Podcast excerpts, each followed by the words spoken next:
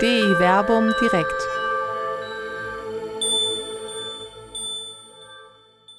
Brannte uns nicht das Herz?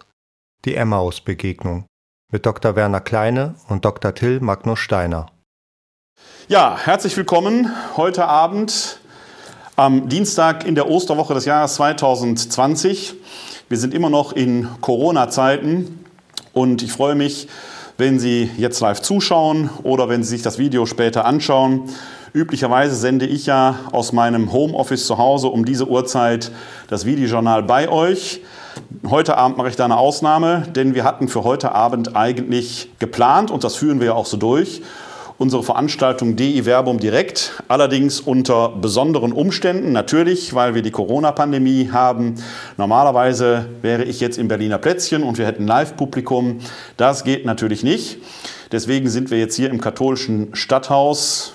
Nebenan ist mein Büro.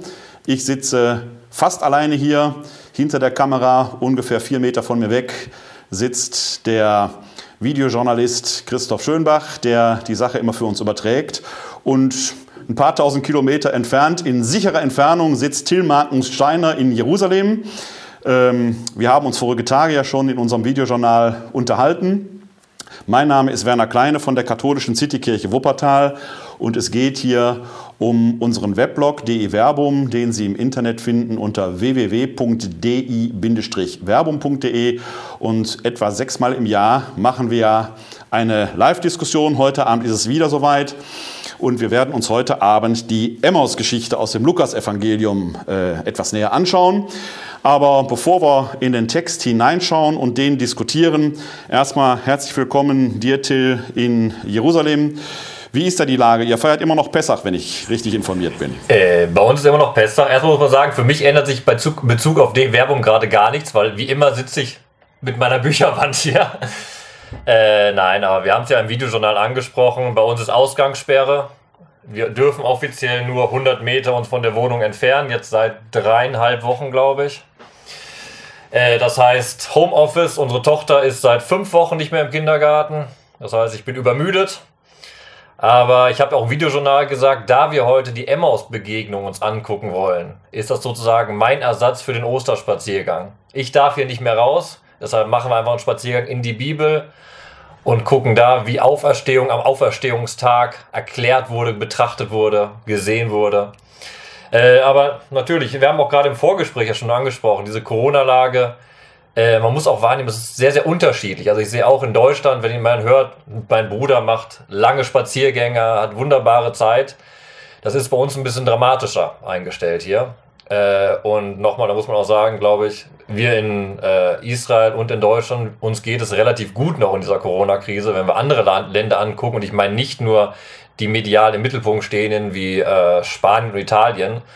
Hier im Nahen Osten, wenn man Iran ranguckt, das ist wirklich dramatisch, was da passiert. Und da sieht man, welche Wucht diese Corona-Epidemie hat. Es ist eben nicht äh, ein schöner langer Spaziergang, den man da gerade macht, sondern da steht wirklich ein ganzes System ein ganzes Gesundheitssystem an der, auf der Kippe. Oder ganz, wenn man hier kurz nur rausguckt, wenn man in den Gazastreifen guckt, im Gazastreifen gibt es jetzt die ersten Fälle und da gibt es kein funktionierendes Gesundheitssystem. Wenn da der Virus um sich schlägt, dann geht die Sense aber richtig durch die Massen durch. Also wir leben in sehr, sehr komischen Zeiten. Ja, hier in Deutschland gibt es ja, bevor wir in den Text reingucken, muss man da vielleicht doch ein Wort zu verlieren. Äh, schon auch eine intensive Diskussion um Exit-Strategien. Da bin ich mal gespannt. Morgen am 15.04. tagen ja die Ministerpräsidentinnen und Präsidenten zusammen mit der Bundeskanzlerin und werden überlegen, wie es dann weitergeht. Aber es gibt mittlerweile natürlich auch eine veritable Diskussion. Sloterdijk etwa hat sich in der Zeit dazu geäußert, äh, Juli C. und andere auch, äh, die hinter der Einschränkung der Grundrechte, auch vermeintlich der Religionsfreiheit, äh, da schon düsteres Aufziehen sehen.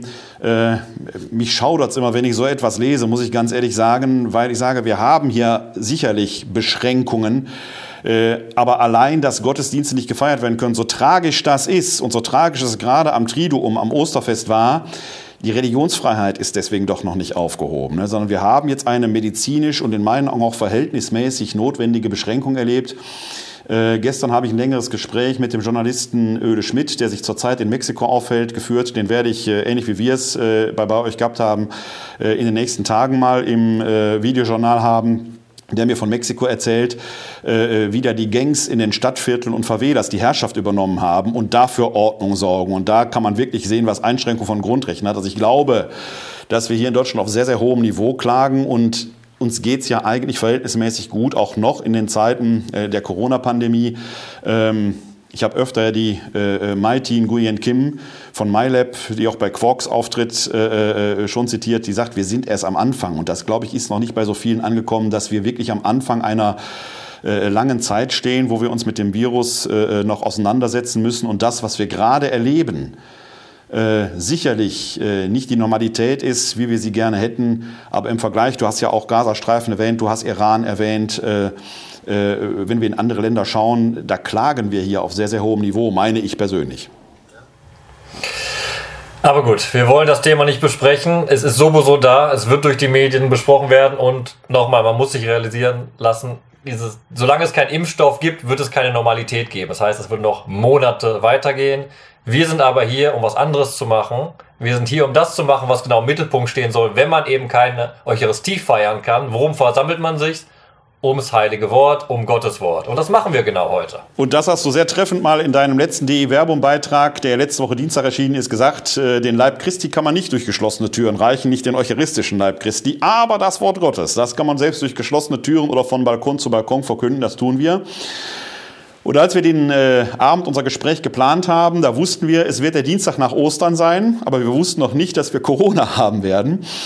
Aber für die beiden, die da unterwegs sind, so ähnlich wie wir beide uns jetzt unterwegs machen, die unterhalten sich ja auch über die Schrift, werden wir gleich sehen, wie wir beide das tun. Für die beiden war auch nichts mehr normal in dem äh, Punkt, wo sie sich da unterhalten. Die hatten kein Corona, aber die hatten einen Kreuzestod hinter sich. Nicht selber, aber äh, den äh, des Jesus von Nazareth. Und sie wussten eben auch nicht, was kommt da auf sie zu und dann wird doch alles äh, anders werden. Also auch da ist eine Krise im Hintergrund, keine virale Krise, wie wir sie haben. Aber wer weiß, äh, was so die Quintessenz unseres Abends sein wird, äh, die wir daraus sehen.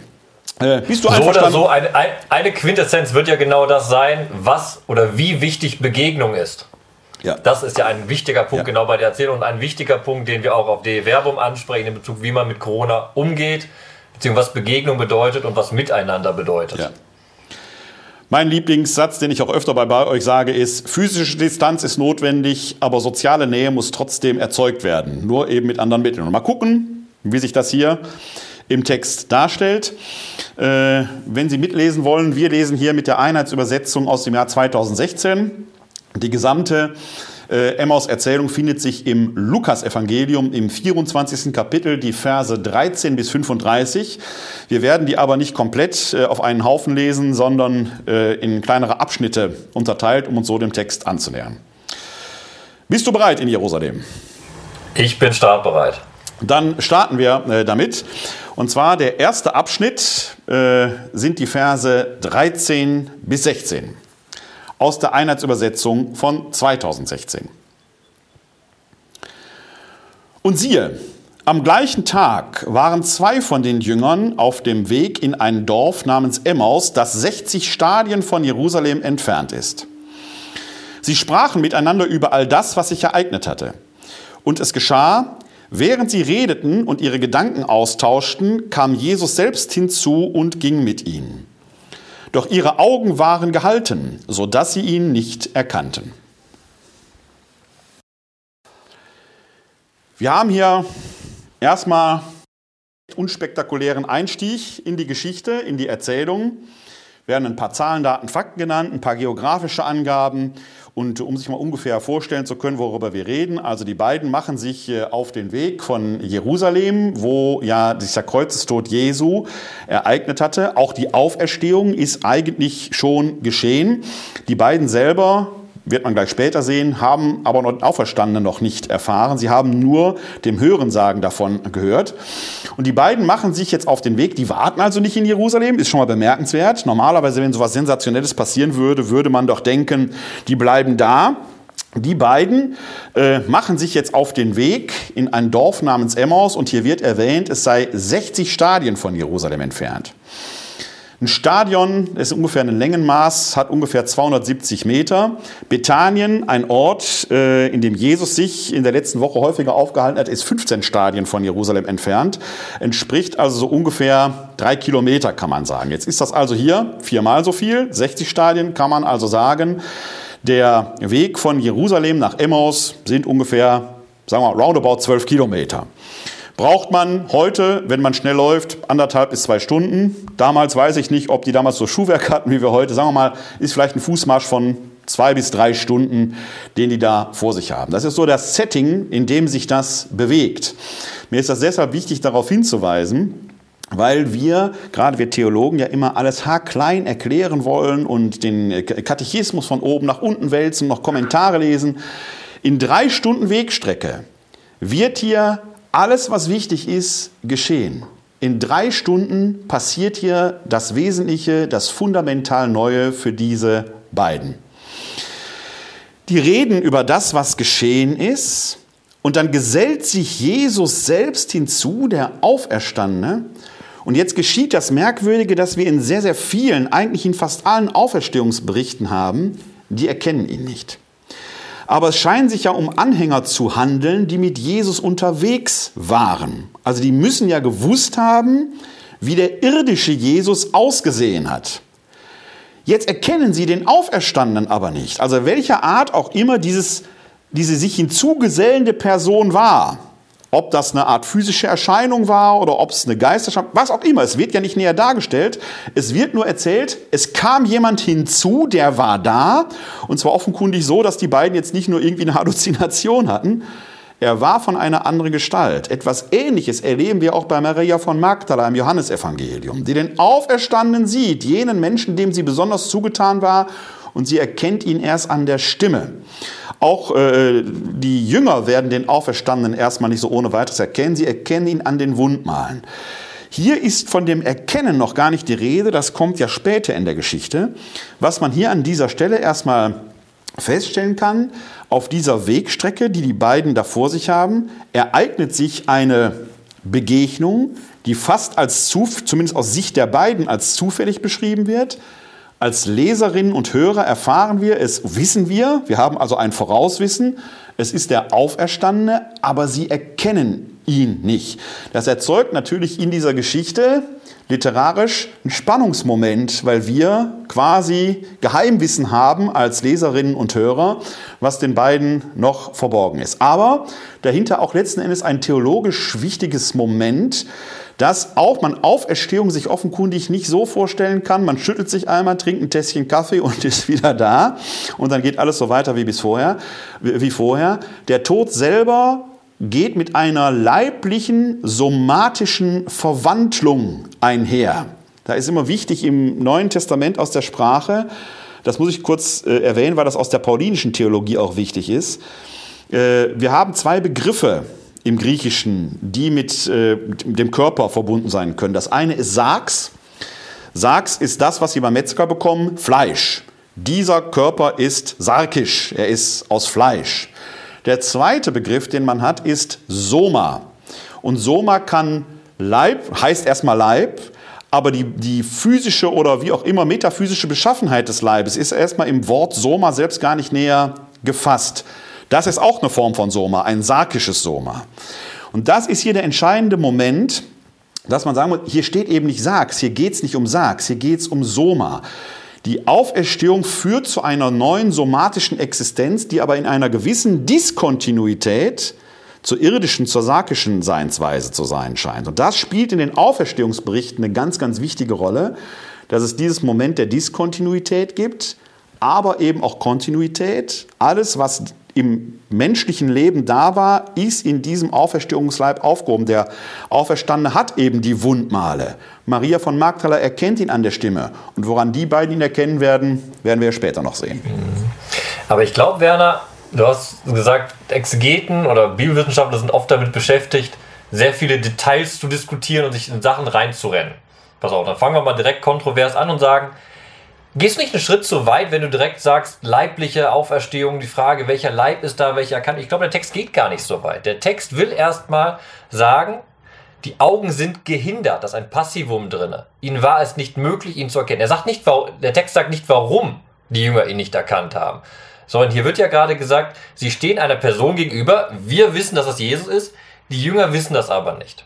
Und dann kommt ja ein Erkenntnisprozess, der den, der den Leser dahin führen wird, woran können sie ihn erkennen? Sie erkennen ihn nicht an der Stimme wie Maria. Maria denkt erst, dass Jesus der Gärtner wäre.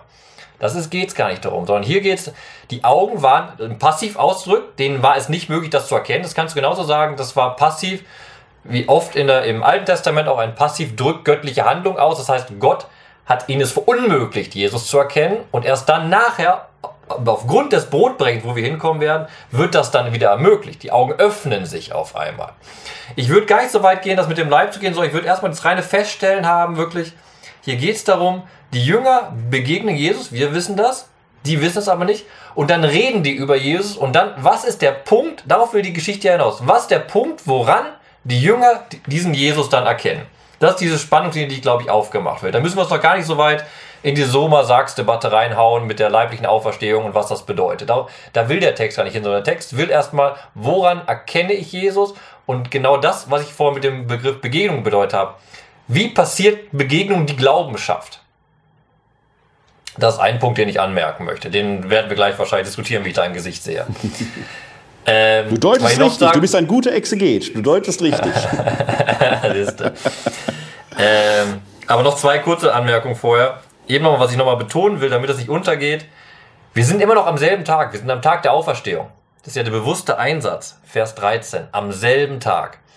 Und noch ein zweiter wichtiger Punkt, der, den ich jetzt schon sagen möchte, weil es anknüpft an dem, was ich gerade gesagt habe, dass Bibelexegeten sich oft an Kleinigkeiten aufhängen und wir schreiben viel über Sachen, die vielleicht nicht so hoch an relevant sind, wie wir selbst glauben, ist genau diese Emmos-Debatte, die du gesagt hast.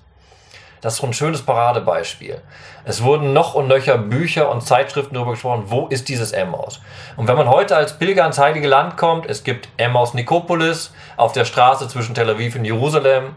Es gibt Emos Kubebe in der Westbank, ein wunderbarer Ort. In Abu Ghosh gibt es eine Tradition, die Emos heißt.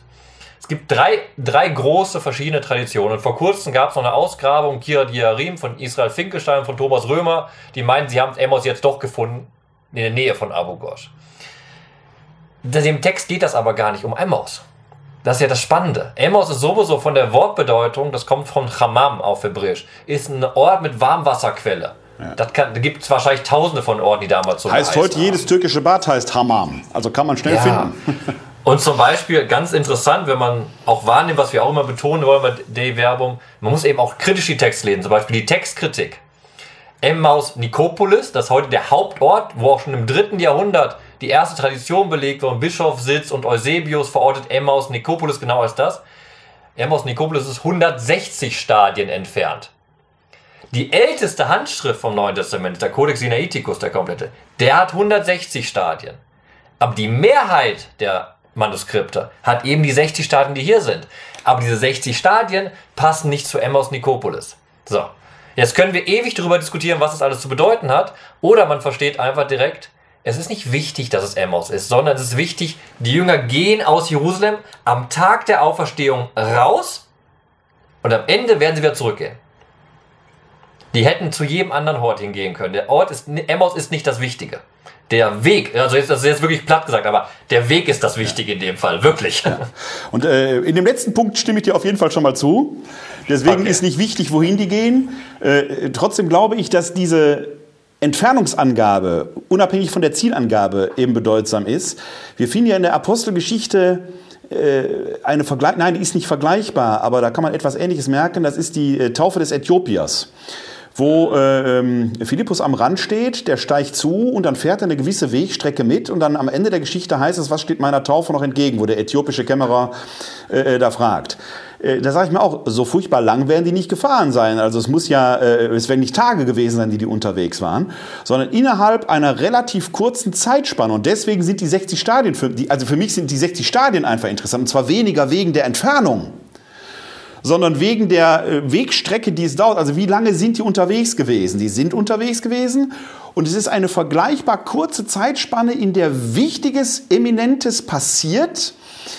Und zwar nicht irgendwas Belangloses, sondern etwas, was das Leben umkrempelt. Und wenn ich aber daran denke, wie wir heute zum Beispiel Taufvorbereitungen machen, das ist ein Jahr. Wir gehen ein Jahr mit Menschen auf den Weg zu einer Taufvorbereitung. Ja, der äthiopische Kämmerer hat ein paar Stunden gehabt und äh, war dann dabei. Und das ist der Punkt, um den es mir eigentlich geht. Es geht weniger um die Frage, wo liegt jetzt Emmaus und ob das jetzt 60 oder 160 Stadien äh, entfernt war, da würde ich sagen, so what? Es ist äh, äh, letzten Endes geht, die sind eine relativ begrenzte Zeit unterwegs und da passiert in dieser relativ kurzen Zeit passiert Entscheidendes. Das ist für mich der eigentliche Hinweis, der dahinter steckt. Da bin ich voll da. Man muss als Leser verstehen, dass eben die, was wir als Distanzangabe verstehen, im Endeffekt doch eine Zeitangabe. Ist eine Zeitangabe. Das, das ja. ist das. Und deswegen sind die 60 Stadien für mich etwas interessanter als 160 Stadien. Da kann man jetzt textkritisch, gebe ich dir recht, da muss man textkritisch, kann man darüber äh, diskutieren, weil Codex Sinaiticus ja eigentlich eine qualitätsvolle äh, Geschichte ist. Auf der anderen Seite würde ich sagen, für 160 Stadien, äh, dagegen spreche jetzt, dass die Entfernung dann so weit ist, dass die wahrscheinlich an einem Tag gar nicht mehr angekommen wären und so weiter. Ja, das wären dann 30 Kilometer. Ja, so also ne? ungefähr. Das wird man also, äh, wenn man äh, machbar, aber eher unwahrscheinlich. Aber es geht gar nicht darum. Es geht nicht um den Ort. Du hast völlig recht, die hätten hingehen können, wo sie wollten. Es geht darum, die sind unterwegs und im Unterwegssein unterhalten die sich über das und auch das, sehr guter Hinweis, es passiert am selben Tag und das ist ja im Lukas-Evangelium ohnehin interessant, dass alles am selben Tag passiert. Da wäre aber ähm, schon mein Einwand, ein, ein zarter Einwand, ob die Auferstehung sich da ereignet hat. Wir sagen zwar immer auferstanden am dritten Tag, aber das ist ein ganz eigenes Thema. Vielleicht machen wir das mal im nächsten Jahr nach Ostern. Wann ereignete sich die Auferstehung? Denn wir lesen ja auch, dass Jesus dem Schächer, dem mitgekreuzigten Schächer am Kreuz sagt, heute noch werde ich mit dir im Paradies sein. In der paulinischen Theologie ereignet sich die Auferstehung im Moment des Todes. Was am dritten Tag konsequenterweise passiert, was wir eigentlich nur sicher sagen können, ist, der Auferstandene offenbart sich am Morgen des ersten Tages der Woche. Ob er da auferstanden ist, wir wissen es nicht. Selbst die altkirchliche Tradition, die ja jetzt in diesen Tagen auch viel beschworen wurde, der Abstieg in die Unterwelt, kann sich ja nur ereignet haben, wenn er nicht wirklich wieder tot war. Also wenn er tot war, passiert ja gar nichts. Ne? Also ob sich die Auferstehung da in der Nacht des Sonntags ereignet hat, würde ich als Neutestamentler sagen, möglich, aber unwahrscheinlich. Die wird wahrscheinlich früher passiert sein. Aber da die Auferstehung ja immer schon was mit Ewigkeit zu tun hat und die Ewigkeit keine Zeit kennt, ist das eine müß letzten Endes eine müßige Diskussion. Aber nochmal zu dem, äh, die Augen werden gehalten, zu diesem Punkt. Ähm, der Lukas schreibt ja an eine heidenchristliche Gemeinde. Und es scheint eine wie auch immer geartete Beziehung zur paulinischen Theologie zu geben. Und der Paulus hat ja einen vergleichbaren ein vergleichbares biografisches Erlebnis vor Damaskus gehabt, wo ja auch die Augen eine Rolle spielen, dass er erblindet und erst später äh, es ihm wie Schuppen von den Augen fällt und er dann den wahren Sinn der Schrift erkennt. Also es ist im Prinzip in der paulinischen Biografie, auf die er ja selbstverständlich zu sprechen kommt, gibt es quasi einen vergleichbaren Vorgang. Und das hat etwas und deswegen ist diese Frage, weil der Paulus sich im ersten Korintherbrief äh, im 15. Kapitel intensiv genau mit dieser Frage auseinandersetzt, fleischlich, nicht fleischlich, verweslich, unverweslich. Ich glaube, dass die äh, äh, gerade für die Heidenchristen, für die Lukas schreibt, nicht so ganz unerheblich war, äh, äh diese Diskussion. Ich gebe dir recht, man sollte die vielleicht gar nicht so überbewerten, aber diese Frage steht ja im Raum, wie kann das sein? Wie kann überhaupt sich so eine Auferstehung von den Toten ereignen? Die ist ja erstmal, spricht die gegen alles, was äh, unser Verstand uns eigentlich lehrt. Ne? Tod ist Tod. Und jetzt stellt sich natürlich schon die Frage, und das ist so ein Topos, der zieht sich ja durch alle Evangelien hindurch. Den Markus muss man da vielleicht ein bisschen auf, ausnehmen, weil der in seinem, wenn man mal das 16. Kapitel als unechten Markusschluss, Markusschluss, wie es so immer geschrieben wird, annimmt, da tauchen die beiden ja übrigens auch auf, so in so einer Nebenbemerkung. Der Markus selber hat sich also in seinem ersten Abschluss gar nicht viel Gedanken darüber gemacht. Aber in den anderen Evangelien haben wir das eigentlich immer als Topos, das Nichterkennen des Auferstandenen auf den ersten Blick. Man muss also genauer hinschauen und dann ist schon auch interessant, wie dieses genauer Hinschauen ausgefaltet wird, auf seine Stimme hören, also auf Jesus hören, wenn ich das mal weiterfasse. Hier in der Emmaus-Geschichte wird es zum Schluss das Brotbrechen sein. Also etwas, was wir heute, Brotbrechen ist ja damals der Topos für das, was wir heute als Eucharistie bezeichnen. Oder äh, im Johannesevangelium die Wundmale, die er trägt. Also im Endeffekt das Handeln, er hat sich hingegeben für uns. Und das sind ja alleine schon drei Dimensionen, wo wir jetzt gerade in diesen Zeiten lernen. Äh, wir, wir in diesen Zeiten fixieren uns sehr auf die Emmaus-Linie das Sakramentale, die Eucharistie, stoßen aber da, das ist ja der, der äh, Impetus deines letzten Beitrages bei DE Verbum auch gewesen, im Prinzip jetzt genau an eine Grenze. Es funktioniert ja eben gerade gar nicht so. Ja? Man müsste also fast eher die Magdalena-Geschichte etwas deutlicher nehmen und sagen, auf seine Stimme hören wäre jetzt vielleicht genau die Sache, die möglich wäre. Übrigens, äh, ich weiß nicht, ob man es in Jerusalem hört. Hier hört man es vielleicht. Die Glocken fangen gerade an zu läuten, weil es 19.30 Uhr ist. Corona. Bei mir singt gerade der Muezzin. Ah, wunderbar. Große Diskussion. In Jerusalem singt der Muezzin, hier läuten die Glocken. In Zeiten ähm, der Corona-Pandemie ist alles besonders. Aber ich will jetzt den Gedanken nicht abbrechen, den du gesagt hast. Ich fand gerade, was du in deinen Ausführungen hast du gemacht, was eine fruchtbare Exegese ist. Du hast einen Text vor dir liegen und füllst den, weil der Text selbst nichts Genaues sagt. Ist keine Kritik, was ich jetzt sage. Ja, ja, das ist genau das, was ich gut finde. Der Text sagt doch eben nicht, der sagt, der Text hätte auch sagen können, das ist auch ein schöner Satz auf Exeget. Man hätte ja auch schreiben können. Warum schreibt das er nicht? Ne? Genau. Sie erkannten ihn nicht. Ja. Punkt. Dann wäre klar gewesen, okay, da ist anscheinend irgendwie was zu denken, Körper etc. Dadurch, dass sie aber ein Passiv gesetzt wird, ihre Augen waren daran gehindert, wird das nochmal offener. Und dann gibt es eben verschiedene Möglichkeiten. Ich kann sagen, was ich versucht hatte, Passivum Divinum, Gott hindert sie daran zu erkennen. Oder sind daran gehindert, weil es eben eine, Leib eine, neue leibliche Erfahrung ist. Da ist der Text, der Text will, der, der will diese paulinische Debatte gar nicht direkt reinbringen, sondern der bringt sie durch diese Leerstelle rein, weil man sagen kann, okay, wie kontextualisiere ich das? Wie betreibe ich Theologie und wie fülle ich diese Stellen dann? Diese Diskussion, die du aufgemacht hast, ist doch genau das, was unser Kanon uns vorgibt. Wir haben eben nicht nur den Lukas diese Stelle, sondern wir haben mehr Text und können die in Dialog ja. reinbringen. Wobei es jetzt gar nicht mein Anliegen war, den Paulus da jetzt hineinzulesen, sondern eher als Parallele zu lesen. An dem Punkt würde ich dir eben gerade nicht widersprechen wollen. Ja? Sondern beim Paulus finden wir genau denselben Topos. Da wäre ich jetzt missverstanden worden. Vielleicht habe ich mich auch missverständlich ausgedrückt, wenn ich sage, den lese ich ja auch drin. Sondern an dem Punkt stimme ich dir zu, dass dieses Gehaltensein, dieses Passivische, das ist ja etwas, was dem Paulus eben auch passiert es braucht diese Blindheit oder diesen blinden Flecken, durch wen und was der immer ausgelöst wird. Dass Gott den auslöst, steht ja hier auch nicht. Das lesen wir jetzt auch hinein. Ne? Es braucht diesen Moment des blinden Fleckens, der Blindheit, des Gehaltenseins, des Nichterkennens, um Erkenntnis möglich werden zu lassen. Wenn die ihn sofort erkannt hätten, hätte der nun folgende Lernprozess, der in den folgenden Versen ja geschrieben wird, gar nicht stattfinden können. Dann wären die auf die Knie gefallen, hätten gesungen Halleluja, die wären nie bis Emmaus gekommen, hätten auch nie zurückkehren können. Also all das, was in der Geschichte im Fortlaufenden erzählt wird, nicht erzählen können. Und ich glaube, dass das so ein Punkt ist. Dieses vorschnelle Glauben, wir müssen hier und sofort eine Lösung für alles finden. Ja, gerade in diesen Zeiten, die wir jetzt gerade erleben, äh, wir brauchen jetzt hier sofort eine Exit-Strategie und so weiter und so weiter. Die Frage wäre jetzt, wo sind, also wenn wir das mal auf unseren Alltag hier übertragen würden, da geht es jetzt nicht um den Auferstanden und so weiter, sondern äh, diesen Lernprozess auch komplett zu durchgehen. Und dafür braucht es hier das Halten der Augen, durch wen auch immer dieses Halten der Augen verursacht ist. Genau. Und ich glaube, was man auch betonen muss, was wir auch mit DEW immer versuchen, wir reden vom Wort Gottes und Heiliger Schrift, aber man kann auch einfach sagen, dass der Erzähler hier bewusst eben einen Trick anwendet es eben bewusst sagt, es macht diese Erzählung, will uns ja eben genau diesen, diese Begegnung vermitteln, diesen Erkenntnisprozess vermitteln, was du eben gesagt hast, nichts Punktuelles, sondern eine Begegnung über einen Zeitraum. Und das will, dazu bedarf es eben, dass die Jünger am Anfang nicht erkennen können. Ansonsten ist dieser äh, äh, Erkenntnisprozess ja gar nicht gegeben. Das, äh, es mindert überhaupt nichts, wenn ich sage, dass der Autor hier bewusst mit diesem Erkenntniskniff spielt, um den Erkenntnisprozess zu ermöglichen. Ja. Und das wiederum spiegelt natürlich einen Teil der Situation der lukanischen Gemeinde wider, vielleicht auch durch die Zeiten äh, der heutigen Menschen oder auch der Menschen durch die Zeiten, weil eben die Auferstehung von den Toten erstmal immer menschlicher Erfahrung allgemein widerspricht. Ne, normalerweise erleben wir das nicht, dass Tote wieder da sind. Und deswegen ist natürlich der Impuls sofort, das kann ja gar nicht sein.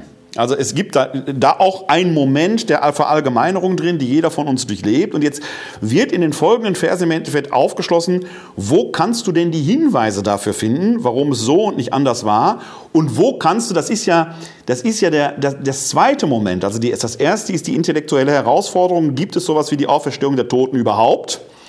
Und wenn es sie gibt, habe ich ein zweites Problem. Am Kreuz stirbt Jesus wie ein Gottverlassener, wird aber von Gott gerettet. Der Gottverlassene wird von Gott gerettet. Das ist ja so diese, dieses Neutestamentliche Spiel, wo, äh, Alte Testament ist das Deuteronomium 21, 23, glaube ich, da am Holz hängende ist ein von mhm. Gott verfluchter, ein von Gott verlassener.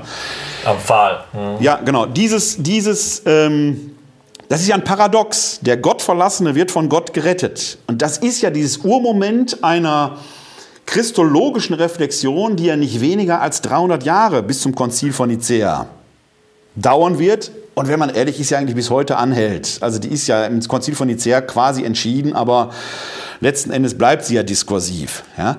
Und äh, das ist ja das, was in Ansätzen jetzt im Folgenden stattfindet. Wo kann man die Lösung finden? Und das ist das, was in den folgenden Versen quasi erschlossen wird. Wo hätte man damals schon die Hinweise finden können? Und damit ist man eigentlich nicht nur im Gespräch der beiden Jünger, sondern man ist auch in einem Gespräch mit den Propheten äh, äh, des Alten Testamentes, man ist ein Gespräch mit denen, die sich dieser Meinung nicht anschließen können und so weiter. Das heißt, hier wird ein, ein Diskursraum eröffnet, der weit über diese Geschichte eigentlich hinausreicht. Und was du gerade eben schön gesagt hast, ist auch ein Lehrstück, wenn wir auf die heutige Welt gucken, weil was ist, was wir gleich sehen werden, wenn du es vorliest, ist ja genau, die Jünger sind zentriert auf das irdische Geschehen und verlieren die Gesamtperspektive, die dann im Gespräch erst wieder entwickelt wird. Und da schon mal eine Vorbemerkung. Das muss man ja auch verstehen. Wir haben, das, wir haben ja schon mal ein Video gemacht über Johannes 20, die Auferstehungsszene. Ja. ja. Und da haben wir auch darüber gesprochen, was Auferstehung bedeutet. Und im alttestamentlichen Kontext war Auferstehung überhaupt keine Selbstverständlichkeit. Wir haben ja sogar an der Apostelgeschichte diese klare Aussage, die Pharisäer glauben an Auferstehung, ja. die Sadduzäer nicht. Genau. Im Judentum damals vor allem. Und wenn wir dann, macht in dem Video auch deutlich, wenn man durch die Psalmen geht, im, im Alten Testament ist der Glaube der Auferstehung eine sehr, sehr späte Entwicklung erst. Im Buch Daniel, im Buch Makkabäer vorher gibt es, aber in dem Psalm beten wir bis heute, äh, Gott können Tote dich denn Lob preisen. Ne? Was, was für eine Bedeutung hat es, wenn ich zu Staub werde? Da, ist, da, ist, da fehlt Auferstehungsglaube. Umso mehr genau dann das Spannende, was wir gleich haben, diese komplette Ausrichtung der Jünger auf das Irdische, weil sie eben noch nicht verstanden haben, was Aufstehung bedeutet und was das für ihren Glauben bedeutet. Und das ist genau das, was wir auch aus den, daraus lernen, im Endeffekt eben nicht nur rein das Irdische zu betrachten, sondern das, die gesamte Heilsgeschichte im Jetzt und Hier. Ja. Ich würde vorschlagen, wir schreiten mal weiter auf unserem Weg fort, in die nächsten Verse hinein. Der nächste Absatz, den wir uns vornehmen, umfasst, ist jetzt eine etwas größere Wegstrecke, die wir, eine größere Etappe, die wir jetzt zurückzulegen haben, umfasst die Verse 17 bis 27. Er fragte sie, was sind das für Dinge, über die ihr auf eurem Weg miteinander redet? Da blieben sie traurig stehen, und der eine von ihnen, er hieß Kleopas, antwortete ihm, bist du so fremd in Jerusalem, dass du als einziger nicht weißt, was in diesen Tagen dort geschehen ist? Er fragte sie, was denn? Sie antworteten ihm, das mit Jesus aus Nazareth. Er war ein Prophet, mächtig in Tat und Wort vor Gott und dem ganzen Volk. Doch unsere hohen Priester und Führer haben ihn zum Tod verurteilen und ans Kreuz schlagen lassen. Wir aber hatten gehofft, dass er der sei, der Israel erlösen werde. Und dazu ist heute schon der dritte Tag, seitdem all das geschehen ist. Doch auch einige Frauen aus unserem Kreis haben uns in große Aufregung versetzt. Sie waren in der Frühe beim Grab, fanden aber seinen Leichnam nicht. Als sie zurückkamen, erzählten sie, es sei, seien ihnen Engel erschienen und hätten gesagt, er lebe. Einige von uns gingen dann zum Grab und fanden alles so, wie die Frauen gesagt hatten, ihn selbst aber sahen sie nicht. Da sagte er zu ihnen, ihr Unverständigen, deren Herz zu träge ist, um alles zu glauben, was die Propheten gesagt haben. Musste nicht der Christus das erleiden und so in seine Herrlichkeit gelangen? Und er legte ihnen dar, ausgehend von Mose und allen Propheten, was in der gesamten Schrift über ihn geschrieben steht. Jede Menge Holz mit jeder Menge repetierende Erzählung, das, was wir als Leser eigentlich aus dem vorhergehenden Abschnitt, der im Lukas-Evangelium vorhergeht, schon wissen, der wird quasi hier nochmal erzählt.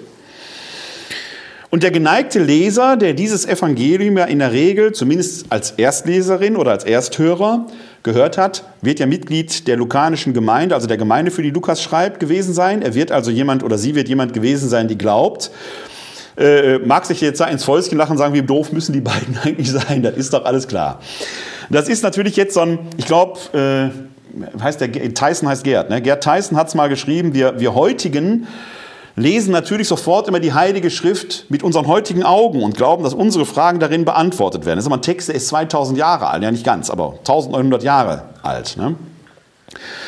Und was natürlich an diesem Text erstmal auffällt, ist, dieser Jesus öffnet erstmal das Gespräch. Er sagt nicht sofort, hallo, ich bin es, erkennt ihr mich nicht, sondern er lässt die erstmal kommen und er lädt die ein zu reden. Ne? Was sind das für Dinge, über die ihr auf eurem Weg miteinander redet?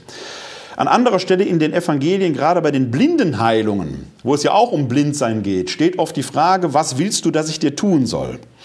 Also dieser Jesus war schon zu seinen irdischen Zeiten nicht jemand, der einfach so heilend durch die Welt gelaufen ist, sondern der hat eigentlich erstmal gefragt, was wollt ihr von mir? Und der Auferstande geht fast ähnlich vor. Er eröffnet erstmal einen Diskursraum, in dem, Diskursraum ist ein schönes Wort für damals, ne? also er öffnet erstmal einen Gesprächsraum, äh, äh, in dem die beiden erstmal zu sich selbst kommen können, für sich die Geschichte nochmal repetieren und annehmen. So geht Lernen, dass man erstmal sich verinnerlicht, vergegenwärtigt, was ist da eigentlich genau passiert. Interessant ist, dass zwar von großer Aufregung die Rede ist, auch vielfach von dem leeren Grab, aber das leere Grab dient noch nicht als Auferstehungsbeweis. Das ist es bis heute ja nicht. Das leere Grab beweist nur, es war leer, was auch immer da geschehen ist. Etwas Zweites, weil wir uns vorhin über den Zeitpunkt der Auferstehung unterhalten haben. Der einzige Zeitpunkt, der hier fixiert wird, ist das Datum des Todes. Vor drei Tagen ist das geschehen. Das ist quasi ein greifbarer Status, der Unzweifel, dessen Fakt. Ne, vor drei Tagen ist in Jerusalem dies oder jenes geschehen, also der Kreuzestod. Alles, was danach kommt, ist zeitlich eigentlich gar nicht fixierbar, darüber weiß man nicht. Man weiß nur, heute Morgen war das Grab leer und äh, die Frauen waren aufgeregt, weil sie seinen Leichnam nicht fanden, aber ein Engel war da. Wenn ich jetzt hier über den Laurentiusplatz gleich gehen würde in Wuppertal oder du gehst in Jerusalem durch die Stadt und sagst, ein Engel hat mir dies oder jenes erzählt, möchte ich mal wissen, was mit uns beiden passiert. Das endet nicht gut. Das endet nicht gut, fürchte ich auch. Ja? Also ein schwieriges Argument, sich auf Engel zu berufen, war damals schon schwierig, ist heute auch schwierig. Ähm, noch etwas finde ich interessant. Es wird einer der Namen plötzlich der beiden genannt. Bisher waren die ja namenlos und jetzt wird einer der Namen genannt. Er hieß Kleopas. Das ist für mich immer so ein Hinweis, dass der zumindest zum Zeitpunkt der Abfassung dieses Evangeliums möglicherweise noch gelebt hat und könnte, weil der Lukas so sehr viel Wert auf die Augenzeugen legt im, in, in der Eröffnung seines Evangeliums, ich halte es nicht für unwahrscheinlich, dass der bekannt war und dass man sagen kann, also dieser Kleopas, das ist einer von den beiden. Ist spekulativ, höchst spekulativ, aber die Nennung von Namen passiert hier letzten Endes nicht ohne Grund. Also er lässt die lange Zeit erzählen, darin nochmal quasi vielleicht sogar Trauerbewältigung, sich aneignen dieses uner, dieser unerhörten Nachricht, dieser Auf, das setzt sich quasi in den beiden. Und dann kommt so zum Schluss, in den anderthalb Versen, zum Schluss in den zwei Versen, musste nicht der Christus all das allein. Plötzlich taucht dieser Name Christus auf. Jetzt ist er der Messias. Ja, das tauchte vorher im Evangelium nicht auf. Hier taucht dieser Name Christus auf einmal auf. Das heißt, er wird eine, durch Kreuzestod und Auferstehung ist er der Christus geworden und plötzlich bezeichnet er sich selber so. Die Frage des Selbstbewusstseins Jesu, wusste der irdische Jesus, dass er der Christus ist? Ist ja aus neutestamentlicher Sicht nicht zwingend und eindeutig zu beantworten.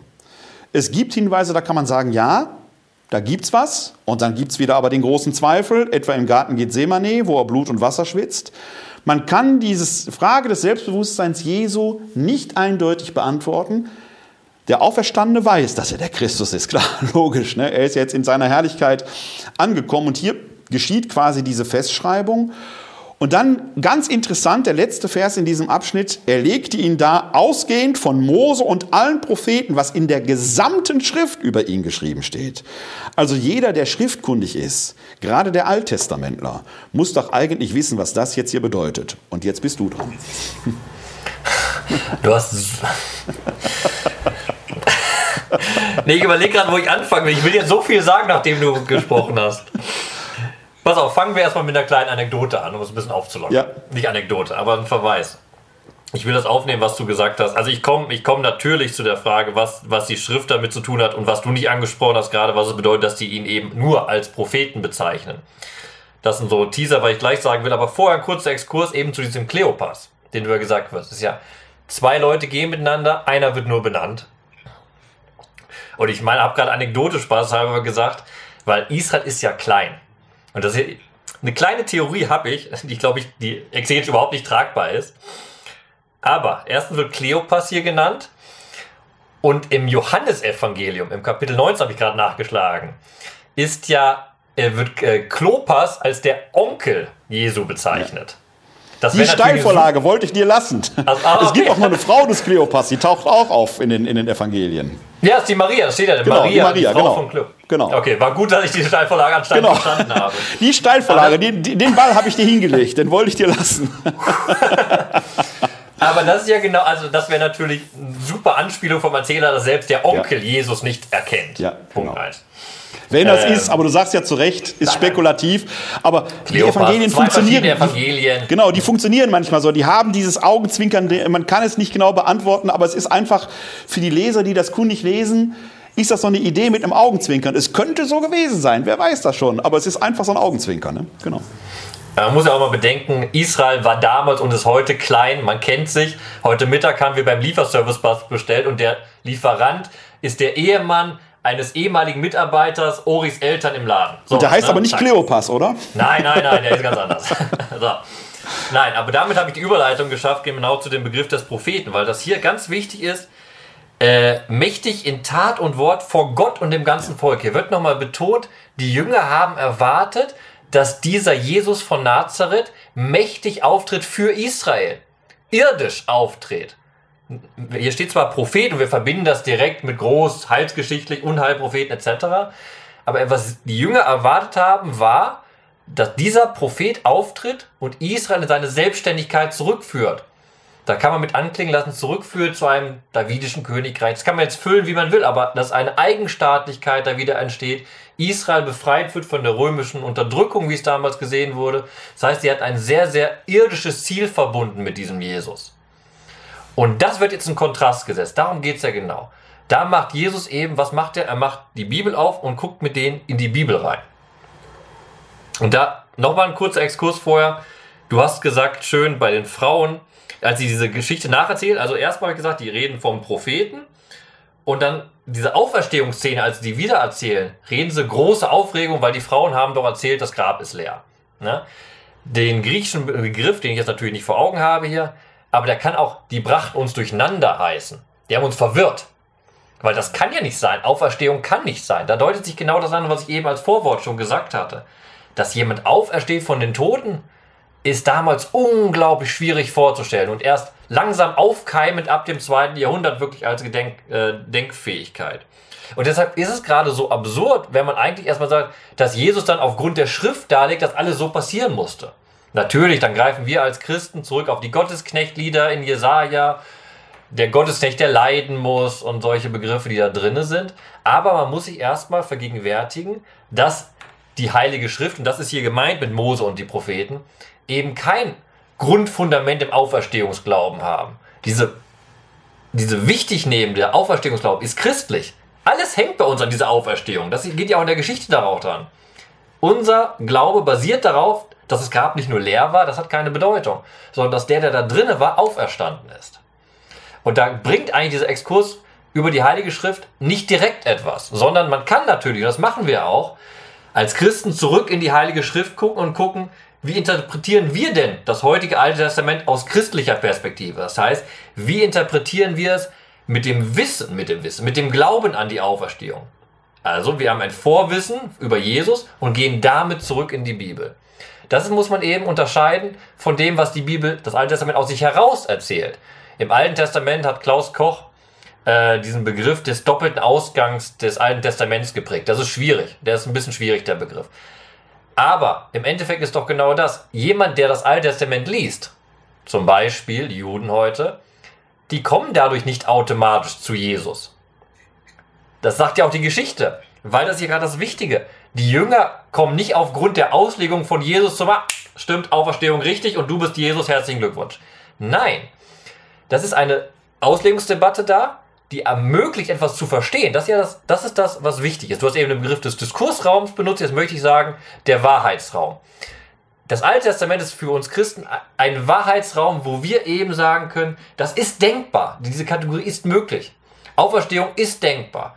Messias haben wir als Christus. Okay, wir können verstehen oder versuchen zu verstehen, was in Christus da passiert ist. Aber das, woran wir glauben, was da in diesem Grab passiert ist, ist etwas radikal Neues. Und da ist auch der Bruch zum Judentum ganz klar. Es ist sehr verständlich, warum Juden nicht an die Auferstehung Jesu glauben. Das ist nicht in deren Glaubenssystem so verankert, wie wir es gerne sehen möchten im Alten Testament. Und da ist diese Amos-Geschichte wichtig, weil nochmal, er legt ihnen das da. Er rügt sie ja auch, ne? Aber er legt ihn da, aber es steht nicht am Ende, soll die Jungen haben es erkannt oder Jesus sagt, so, jetzt müsst ihr es doch verstanden haben langsam. Sondern dann geht es zum nächsten Schritt erst. Ja. Ich glaube, wenn ich das mal aufgreife, und das ist, glaube ich, ein ganz wichtiger Punkt, den du da sagst. Erstmal dürfen wir als Christen nie den Fehler machen, das Alte Testament, über den, den Begriff Altes Testament haben wir auch schon lange gestritten. Äh, ich glaube, da sind wir beide auch einig, dass das ein unglücklicher Begriff ist, aber er hat sich jetzt so eingeprägt. Man darf das Alte Testament als Christ nie vereinnahmen, zu sagen, da steht doch schon alles drin. Man kann das Alte Testament anders lesen. Was hier, glaube ich, zum Ausdruck kommt, ist, du hast es gerade gesagt, das ist ein Wahrheitsraum, es ist aber möglich, dass es da drin steht. Also das Alte Testament widerspricht dem nicht. Es steht nicht in einem Widerspruch dazu, aber es sind andere Deutungen möglich. Und ich glaube, da darf man Ursache und Wirkung eben nicht verwechseln. Wenn das Alte Testament in Widerspruch dazu stünde, hätten wir als Christen ein massives theologisches Problem. Hier wird lediglich gesagt, es ist möglich, es aufgrund der alttestamentlichen Schriften so lesen, zu, zu lesen. Und Klammer auf, für die neutestamentlichen Theologen war das alleine wichtig, weil sie für den Sinn des Kreuzestodes, warum muss der Messias ausgerechnet diesen Fluchtod sterben, sich natürlich im Alten Testament bestimmter Deutekategorien, Propheten, Schicksal, Sühne, Tod, Motivik und so weiter bedienen können. Also man findet da im Prinzip Material, Deutematerial, mit dem man da entsprechend umgehen kann. Aber man darf nicht umgekehrt den Schluss ziehen, es gibt jetzt eine logische Schlussfolgerung. Ne? Das führt jetzt zwingend dahin zu. Nein, man kann die Dinge auch anders auslegen, aber es gibt keinen Widerspruch da drin. Das ist das eine. Das zweite ist, äh, ich habe gerade mal in, im griechischen Neuen Testament nachgeschaut. Du hast ja den Begriff erwähnt, dieses Verwirrung stiften, Aufregung versetzen, steht im Griechischen das Wort, jetzt habe ich die Zeile von Exestesan. So, und da steckt dieses Wort Ekstase drin. Ja? Ekstase ist also äh, jetzt nicht nur irgendwie plötzlich das Göttliche in sich spüren, sondern Ekstase ist ein Zustand des Wahnsinns, muss man erstmal der Verwirrung. Und ich habe vorhin schon auf den Paulus rumgeritten. Da finden wir auch, ein, auch das wieder nicht hier reinlesen. Also den, ich möchte jetzt da nicht das hineinlesen, aber es ist schon interessant, wie der Paulus da vorgeht, weil ich auch hier wieder eine Parallele sehe. Der Paulus schreibt im zweiten Korintherbrief, da äh, verwendet er genau denselben Begriff. Wenn ich verrückt war, war es für Gott. Für euch bin ich vernünftig, sagt er den Korinthern. Also wenn ich in Verwirrung bin, Ekstase hat mit euch gar nichts zu tun, das ist nur meine Privatangelegenheit, wenn ich mit Gott zu tun habe. Für euch bin ich vernünftig. Und was hier passiert ist, dieses Verrücktsein, dieses Verwirrtsein oder verwirrt worden sein, wird ja jetzt hier kontrastiert mit einem sehr rationalen Vorgang, wenn der Auferstandene denen die Schriften erschließt. Das ist ja sehr verstandesmäßig. Und auch das ist vielleicht in Zeiten, in den heutigen Zeiten wieder so ein Hinweis, benutzt euer Hirn, wenn ihr mit den Dingen umgeht. Lasst euch nicht in Verwirrung bringen, benutzt den Verstand und auch wenn es um das Religiöse geht, ist die Ekstase etwas, was bestenfalls dir alleine hilft, aber es nützt den anderen nicht. Also Glaubenserschließung, Glaubenserkenntnis, Glauben verstehen, wie man das nennen will, ist dann auch etwas, was keinesfalls gegen den Verstand gehen darf. Das andere mag zwar eine Form religiöser Erfahrung sein, die hart am Wahnsinn ist. Was letzten Endes zählt, ist die Erkenntnis der Wahrheit. Und da wird hier ein schöner Kontrast gebildet.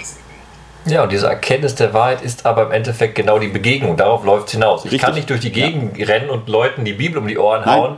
Daran, darauf genau. basiert der Glaube. Die Bibel gibt ein Fundament, ja. wo Glauben, und das heißt in unserem Fall hier Begegnung, wirklich geschehen kann. Ja. Ganz, ganz Paradebeispiel, um mal eine Kritik zu äußern. Ich kann so viel missionieren, wie ich will. Wenn die Person, die missioniert, ein Arschloch ist, dann wird daraus kein Glaube entstehen. Ja, so ist das. Ja. Da kann ich die besten theologischen Argumente haben, aber was zählt, ist die Begegnung, das Pastorale. Das ist das grundlegend Wichtige. Ja, oder um jetzt mal dein Beispiel, äh, das Arschloch als Missionar wird nicht deshalb nicht funktionieren, weil es nie authentisch sein kann. Ja? Sondern das hat, das hat dann was, also äh, um dann wieder einen neutestamentlichen Begriff zu nehmen, äh, des Martys, der Zeuge muss, mit, muss als, Botschaft, als Bote mit seiner Botschaft übereinstimmen, sonst macht er sein Zeugnis unglaubwürdig. Ja? Und deswegen braucht es da drin eine Kongruenz der Person. Es geht letzten Endes immer um eine, diese personale Ebene. Die Person ist glaubwürdig oder nicht. Und da kann die Botschaft noch so wahr sein, wenn die Person unglaubwürdig ist, wird die Botschaft nicht funktionieren. Und das wird das unglaublich Spannende beim nächsten Abschnitt sein, wenn wir eben gucken, woran sie ja, ihn dann erkennen richtig. und was das für eine Geste genau. ist. Diese Überleitung war nicht abgesprochen, sie funktioniert aber trotzdem ganz hervorragend. Deswegen gehen wir mal in die nächsten Verse, in den nächsten Abschnitt herein. Klammer auf, hier ist nichts abgesprochen, falls das irgendjemand denkt. Nein, nein, nein, nein, nein, das, das, muss man wirklich sagen, den Zuschauern. Ähm, wir, das Einzige, worauf wir uns einigen, sind die Textstellen und vielleicht die Abschnitte, mit denen wir da vorgehen. Der ganze Rest und selbst die reden wir fünf Minuten vorher noch kurz erst ab. genau. Ich komme ja meistens auch erst dreieinhalb Sekunden vorher rein, sodass wir auch da nicht viel Gelegenheit haben. Okay, also nächster Abschnitt, die Verse 28 bis 32. So erreichten sie das Dorf, zu dem sie unterwegs waren. Jesus tat, als wollte er weitergehen, aber sie drängten ihn und sagten, bleibe bei uns, denn es wird Abend, der Tag hat sich schon geneigt. Da ging er mit hin, um bei ihnen zu bleiben. Und es geschah, als er mit ihnen bei Tisch war, nahm er das Brot, sprach den Lobpreis, brach es und gab es ihnen.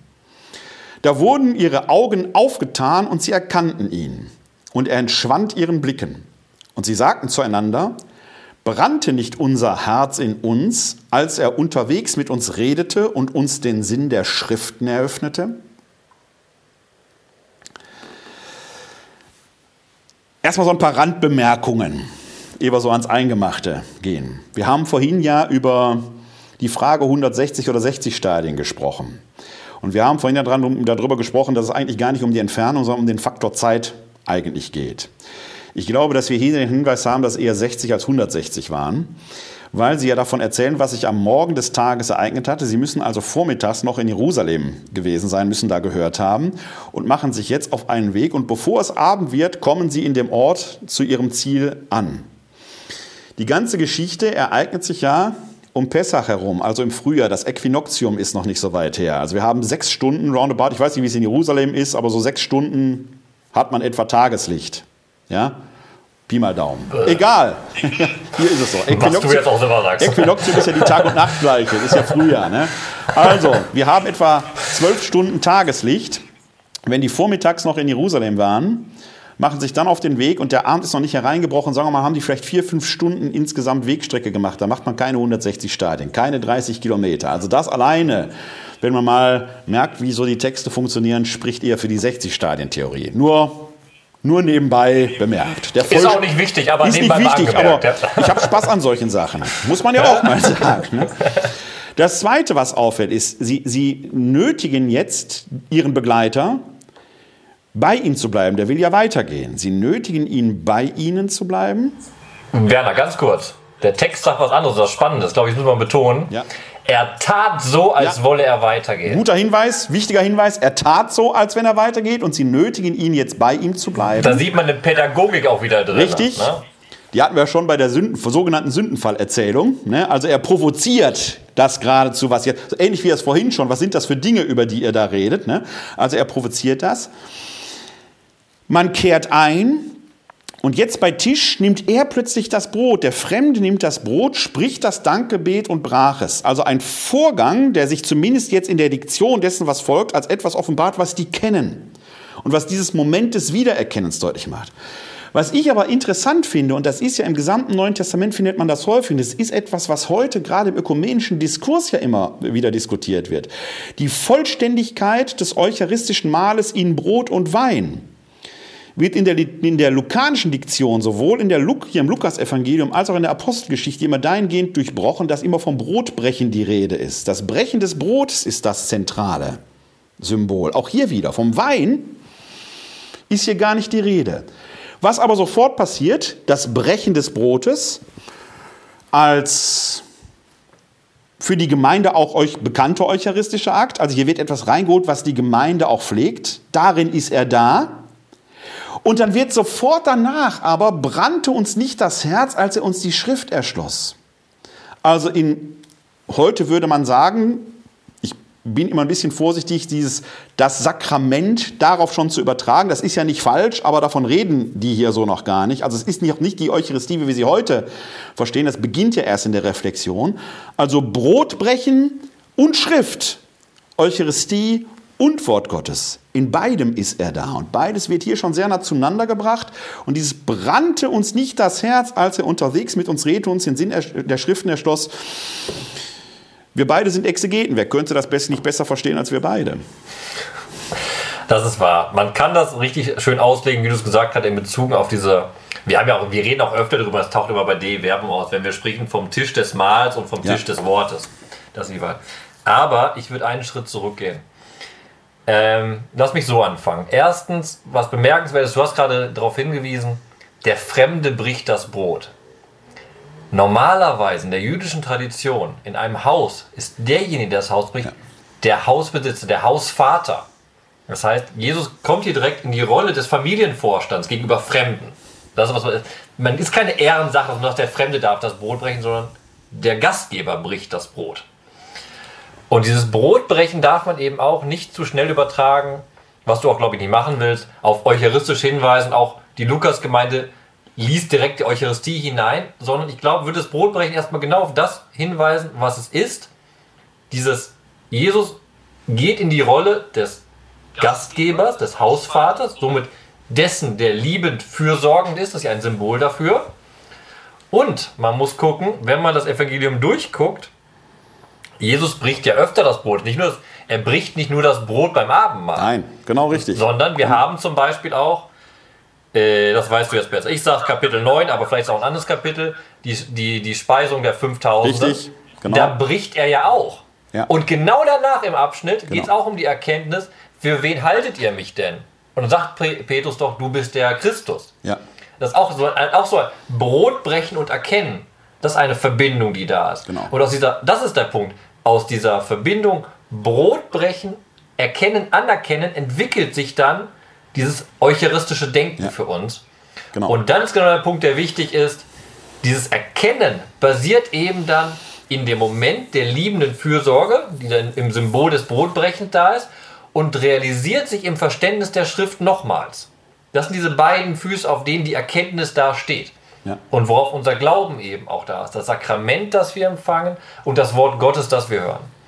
Aber das war genau der, der, das ist gut, dass du das etwas äh, näher ausgeführt hast. An den Punkt wollte ich genau. Ne? Also ob das jetzt hier schon eucharistisch ist oder nicht, da kann man tatsächlich drüber diskutieren, weil dieser, dieser Akt des Brotbrechens innerhalb der lukanischen Tradition auf der einen Seite diesen starken Akzent dessen hat, was wir heute Eucharistie nennen, gerade in der Apostelgeschichte, in der Beschreibung der Urgemeinde, sie brachen täglich das Brot gemeinsam.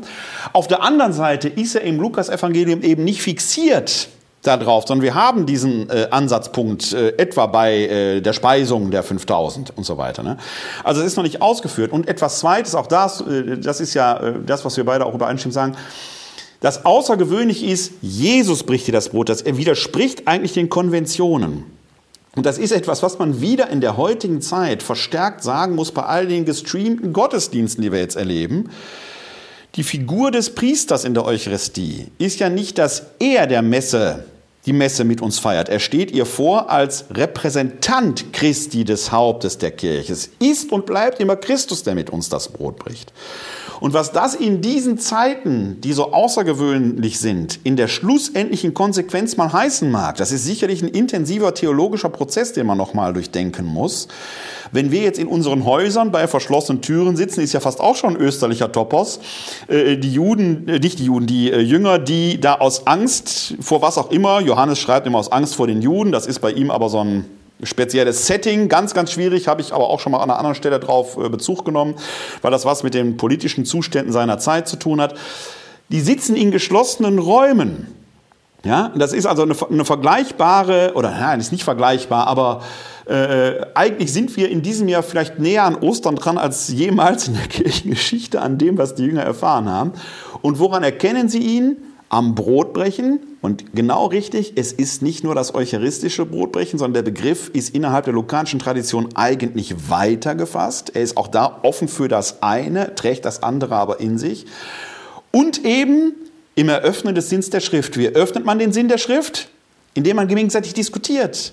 Es, es ist eben nichts, der Einzelne liest, sondern man muss eigentlich in eine Begegnung hineingehen. Die kann ich natürlich machen, indem ich jetzt Kommentare lese und mich mit der Meinung anderer auseinandersetze. Schöner ist es, wie wir beides machen, dass wir uns, wenn auch auf ein paar tausend Kilometer Entfernung, aber doch vis-à-vis -vis hier so ein bisschen die Köpfe heiß reden. Ja, ich habe das, hab das beim einleitenden Teil ja so spaßhalber gesagt, aber so ein Osterspaziergang ist für mich eben genau das. Das ist eben nicht nur, wir gehen raus in die Natur, sondern wir gehen raus mit, mit den Emmaus-Jüngern und überlegen, was die da gemacht haben. Wir diskutieren über Schrift, wir, weil das, und das ist ja, was ich auch eben vorhin gesagt hatte, die Diskussion zwischen uns beiden eröffnet auch einen Wahrheitsraum, wo wir gucken, wo wir dieser Wahrheit wie begegnen können. Beide können wir durch die Diskussion mit der Schrift keine Begegnung schaffen, aber dadurch, dass wir beide uns begegnen mit der Schrift, passiert eine Begegnung für uns beide, die für uns beide sehr, sehr wertvoll ist und wir hoffen, dass diejenigen, die zuhören, auch einen Wert darin finden. Ja, Aber auch die Person sind wir dann wieder aufgefordert, darüber zu reden, darüber zu diskutieren. Und dabei ist gerade wichtig, dass jetzt nicht unbedingt, also Einmütigkeit okay, aber man muss nicht immer einer Meinung sein, sondern gerade dann, ich, ich muss mir immer bewusst sein, ich gucke aus einer bestimmten Perspektive auf diesen Text. Und in dem Fall du, mein Gesprächspartner, guckt aus einer anderen Perspektive auf den Text. Wir werden Gemeinsamkeiten entdecken und wir werden aus den unterschiedlichen Blickwinkeln, gerade jetzt nochmal in dieser Spannung Neutestamentler, Alttestamentler, andere Dinge hervorheben, die natürlich gegenseitig den Blick erweitern. Deswegen ist dieser diskursive Streit eigentlich so wichtig. Auch das übrigens etwas, was man in der heutigen Zeit erkennen kann wo jeder, äh, jeder plötzlich Virologe ist und Epidemiologin und man immer meint, der Experte hat doch dies oder jenes gesagt. Nein, Wissenschaft funktioniert gerade so, dass man aus unterschiedlichen Perspektiven im Streit gemeinsam Erkenntnis entwickelt. Also der Streit hat eine sehr konstruktive Komponente, wobei Streit vielleicht das falsche Wort ist, Diskurs ist vielleicht das bessere Wort dann, aber dass aus unterschiedlichen Perspektiven man um die Wahrheit ringen muss. Ja, da guckt das auch im Verlauf der Geschichte, die wir gelesen haben bisher. Jesus ist erstmal der, der herausfordert zum Nacherzählen, was passiert ist bisher. Dann wird er in seinem Wort sehr, sehr harsch, bezeichnet sie als dumm und Dummköpfe. Aber von dieser krassen Kontrastierung geht er weiter zum Brotbrechen. Das ist doch genau ein Diskurs, lebt doch genau von diesen, wenn beide, wenn die Partner sich darauf einlassen, von diesem emotionalen, hochkochenden, aber auch gleichzeitig lieben zueinander zuwendenden. Und das ist genau, wie Bibel diskutiert werden möchte. Ich hab, wir haben das Beispiel mal in dem, in dem Video über Psalmen gemacht. Das ist doch genau das, wie das Gebet auch funktioniert. Man, mit Gott kann ich klagen, ich kann loben, ich kann preisen, aber das ist die ganze Bandbreite drin. Und nur wenn die ganze Bandbreite bei der Diskussion der Bibel drin ist, passiert wirklich eine Begegnung mit dem Wort Gottes. Ansonsten ist es eine oberflächliche Lektüre. Ich kann mich aufregen über die Bibel und ich mache das auch mit Herzenslust und ich kann mich komplett dahingeben in diese Worte. Dieser kleine Textabschnitt beinhaltet aber zum Schluss ja noch, sagen wir mal, so eine Irritation. Und zwar erstmal das Moment des Erkennens beruht auf einer Tat. Diese Person, die da mit denen unterwegs ist, tut etwas, was sie wiedererkennen. Also es ist jetzt weniger der Diskurs, sondern plötzlich wird ein Zeugnis gesetzt, also eine Tat gesetzt, aufgrund der sie erkennen. Und dann verschwindet diese Person plötzlich aus dem Blickfeld. Ihre Augen sind geöffnet, die können jetzt quasi mit dieser Erkenntnis allein weitergehen, was sie ja gleich auch tun werden. Die werden ja aufbrechen. Und ich sag mal, ein bisschen steil formuliert, vielleicht für einen Alttestamentler, würde mich mal interessieren, was du dazu meinst. Das hat jetzt ein bisschen was von der Vertreibung aus dem Paradies. Die haben vom Baum der Erkenntnis von Gut und Böse genascht. oder sind benascht worden. Ist ja im Neuen Testament gar kein schlechter Topos. Ja, Im Hebräerbrief wird ja die Erkenntnis von Gut und Böse als Ausweis, als Ausweis des Erwachsenseins sogar genommen. Und äh, bleiben jetzt nicht da, wo sie sind, an diesem heiligen Ort der Erkenntnis, würde man da meinen, hier ist doch die Offenbarung passiert, da bleibt man, baut sofort ein Altar, macht eine Wallfahrtsstätte draus, was auch immer sondern sie brechen auf und gehen in das Leben zurück. Und zwar da, wo sie hergekommen sind, um denen die Botschaft zu brechen. Ich weiß, die Sache mit der Vertreibung aus dem Paradies ist ein bisschen steil, äh, aber ich habe trotzdem Spaß an dem Bild. Ja, das passt auch nicht, Werner. Das ist doch genau der Punkt. Also ist doch, ist doch genau der Punkt. Erstmal, was ich am Anfang gesagt hatte, dass es Emmaus ist, spielt keine Rolle. Es ist kein heiliger Ort, der passiert, sondern es ist genau der heilige Ort zu Jerusalem zurück. Und du guckst das von der Perspektive der Jünger an ich glaube aber, der Erzähler will auf was anderes hinaus, weil gerade dieses und entschwand einfach. Das ist doch genau dieses Topos der Epiphanie. Gott kommt und geht wieder und ist nicht begreif, also begreifbar schon, aber nicht zu fassen in dem Punkt. Und das verdeutlicht auch gerade, dass eben dieses, der Auferstandene wirklich da ist. Weil ein Mensch kann nicht einfach entschwinden. Da muss etwas passiert sein, was mehr als menschlich ist. Da kannst du jetzt wieder deine Diskussion anfangen, die wir am Anfang anhatten, über Leib, den Leib der Auferstehung, was bedeutet das? Aber erstmal, dass dieser Jesus da mitten, also bei den Jüngern entschwinden kann, weist genau darauf hin, das ist kein einfacher Mensch mehr. Der ist erst auferstanden und da ist was Göttliches an ihm dran. Das ist in ganz wenigen Worten ist das sehr, sehr deutlich. Das ist ein Hinweis auf das Ende der Epiphanie. Er entschwindet ja. wieder. Kein Widerspruch, und doch ein Widerspruch. Also kein Widerspruch yeah. gegen die Epiphanie, dagegen nicht. Aber ich glaube, dass das eine, eine, weitere Komponente hat. Im Johannesevangelium finden wir die Geschichte ja dann von dem zweifelnden Thomas, der ja die Chance bekommt, die Wundmale zu berühren, aber zum Schluss heißt es, selig sind, die glauben ohne zu sehen. Also hat er doch, da geht es plötzlich nur ums Sehen und nicht ums Anfassen. Und, äh, um, und diese Paradiesgeschichte ist ja ein bisschen überzogen, das weiß ich, aber ich habe ja, deswegen habe ich ja Spaß daran, ne, diesen Faden aus. Äh, das ähm, verschlossene Paradies bedeutet ja auch einen scheinbaren Verlust der Gottunmittelbarkeit. Ich betone einen scheinbaren Verlust, weil Adam und Eva ja ausgerüstet sind. Die Offenbarung lebt ja davon, dass im himmlischen Jerusalem, dass dann im neuen Jerusalem äh, Sonne und Mond nicht mehr nötig sind, weil Gott in der Mitte endlich präsent ist und sichtbar für alle und so weiter. Also das ist ja auch so ein Punkt, mit dem permanent gespielt wird. Wir heutigen und auch schon die lokanische Gemeinde lebt ja mit dem Schicksal, dass uns diese leibhaftige Gegenwart des Auferstandenen, auch wenn der imstande ist zu verschwinden. Also wir, wir haben in der Regel nicht diese Art von Epiphanie-Erfahrung wie die beiden, von denen einer Kleopas heißt, zuteil geworden ist. Äh, und das äh, hat für mich genau diesen Aspekt, den Lukas dann hier auszieht und sagt, ja, Ihr mögt den nicht sehen. Ihr mögt, also ich sage mal, was würde denn mit uns passieren, wenn der plötzlich jetzt hier erscheinen würde? Würde ich glauben oder nicht? Ne? Also das ist ja so eine, auch so eine Frage. Man wünscht sich das immer, dann wären doch alle Zweifel beseitigt. Aber man würde vielleicht auch meinen, man wäre einfach nur verrückt. Ja? Die, der Impuls, der Lukas, den Lukas hier setzt, ist, ihr habt das Brotbrechen, jetzt mal egal, ob sakramental oder als jesuanischer Ritus in seinem irdischen Leben, und ihr habt die Schriften. Und in beidem könnt ihr ihn finden. Es gibt also eine, deswegen ziehe ich jetzt diesen etwas gewagten Vergleich zum Preis. Es gibt so eine Art Ausstattung, die habt ihr für die Zeit bis zu seiner Wiederkunft, wann auch immer die sich ereignet. Die wird Lukas und die Sein möglicherweise schneller erwartet haben, als wir es heute wissen, dass sie sich ereignet hat. Wir warten ja immer noch drauf. Aber äh, da sagt, er ist weiter bei euch, auch wenn er nicht leibhaftig unter euch ist. Ja, und der Punkt ist, der Hinweis von, auf Johannes war richtig von dir und auch gut diese Ausstattung, die du gerade ansprichst, ich würde das nicht mal so weit dehnen bis zum Wort Gottes und eucharistische äh, Handlungen, das auch natürlich auch, aber das ist doch gerade der Schluss der Evangelien bei Johannes, aber auch bei Lukas. Er sagt, es gibt Zeugen dafür und jetzt ist es an dem Leser, diesen Zeugen zu glauben oder nicht. Und hier werden eben ganz bewusst diese Jünger, die eigentlich unbekannt sind, als Zeugen angewiesen. Und dann eben in Jerusalem nochmal die Jünger selbst. Ja. Aber also es braucht eben dann, es braucht eben diesen eigenen Aneignungsprozess. Ich werde eben nicht entlastet davon, nach dem Motto, ist doch alles klar, sondern ich muss selber einen Aneignungsprozess, also eigentlich muss ich mich selber auf den Weg wie die beiden machen und muss mich durch diese Reise begeben. Genau, ich brauche, was du am Anfang als Erkenntnisprozess beschrieben hast. Das muss ich da machen. Aber dieser Erkenntnisprozess für mich als biblischer Leser fängt eben genau am Ende die Evangelien an. Sagt, okay, da wird dieses neue der Auferstehung, dieses neue Denkkategorie eingeführt. Das ist der Beweis, den die Schrift dafür gibt, dass eben er nicht nur ein Prophet war, wie es hier heißt, äh, mächtig in Tat und Wort vor Gott und dem ganzen Volk.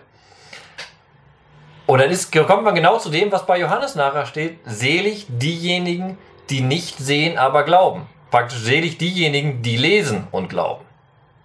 Und dann in der Hoffnung, dass durch dieses Lesen, durch den Diskurs, durch den Gespräch, durch Begegnungen der Glaube an den Auferstandenen erwächst.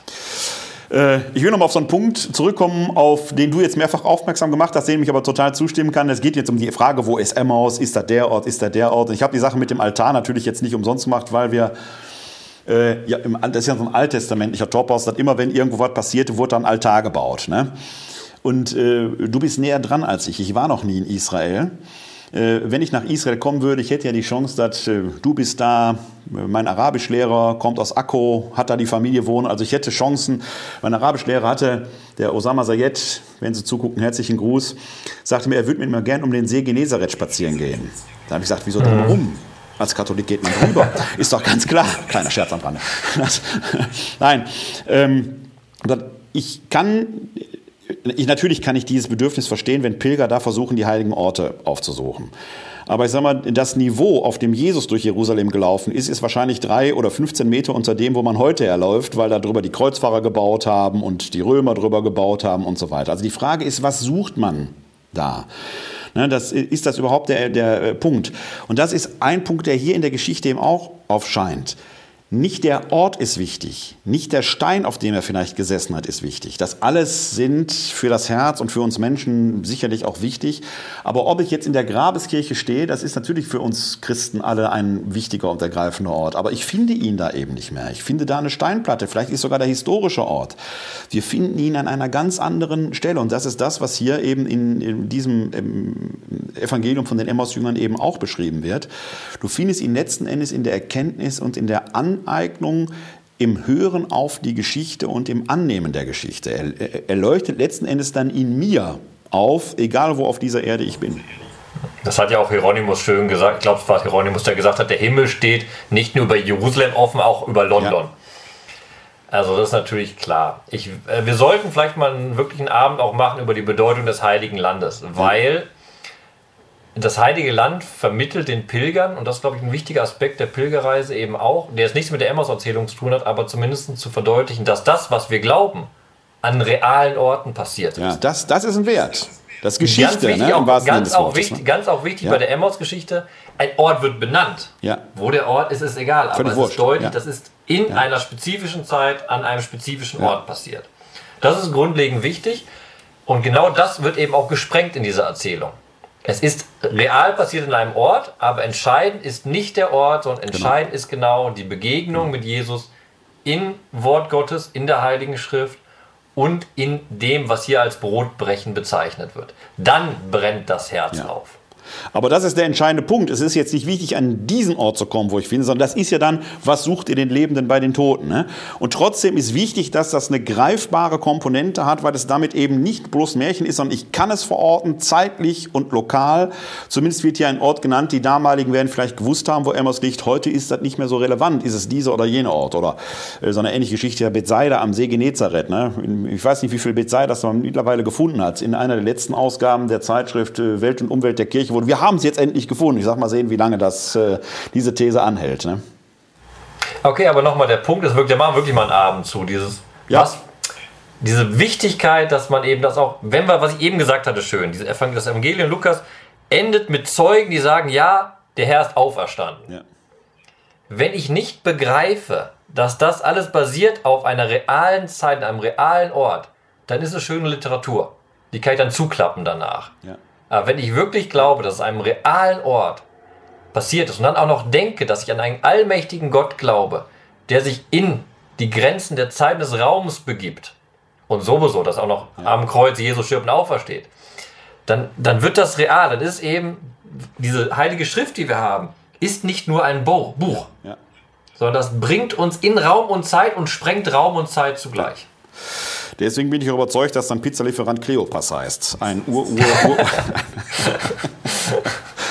bin ich sicher nicht. Und es war keine Pizza nebenbei. Äh, ja, ich habe vergessen, was es war, aber der Lieferant, was auch immer es war. so, wir haben noch einen ganz kleinen Schlussabschnitt, den gönnen wir uns jetzt auch noch. Die Verse 33 bis 35. Noch in derselben Stunde brachen sie auf und kehrten nach Jerusalem zurück, und sie fanden die Elf und die mit ihnen versammelt waren.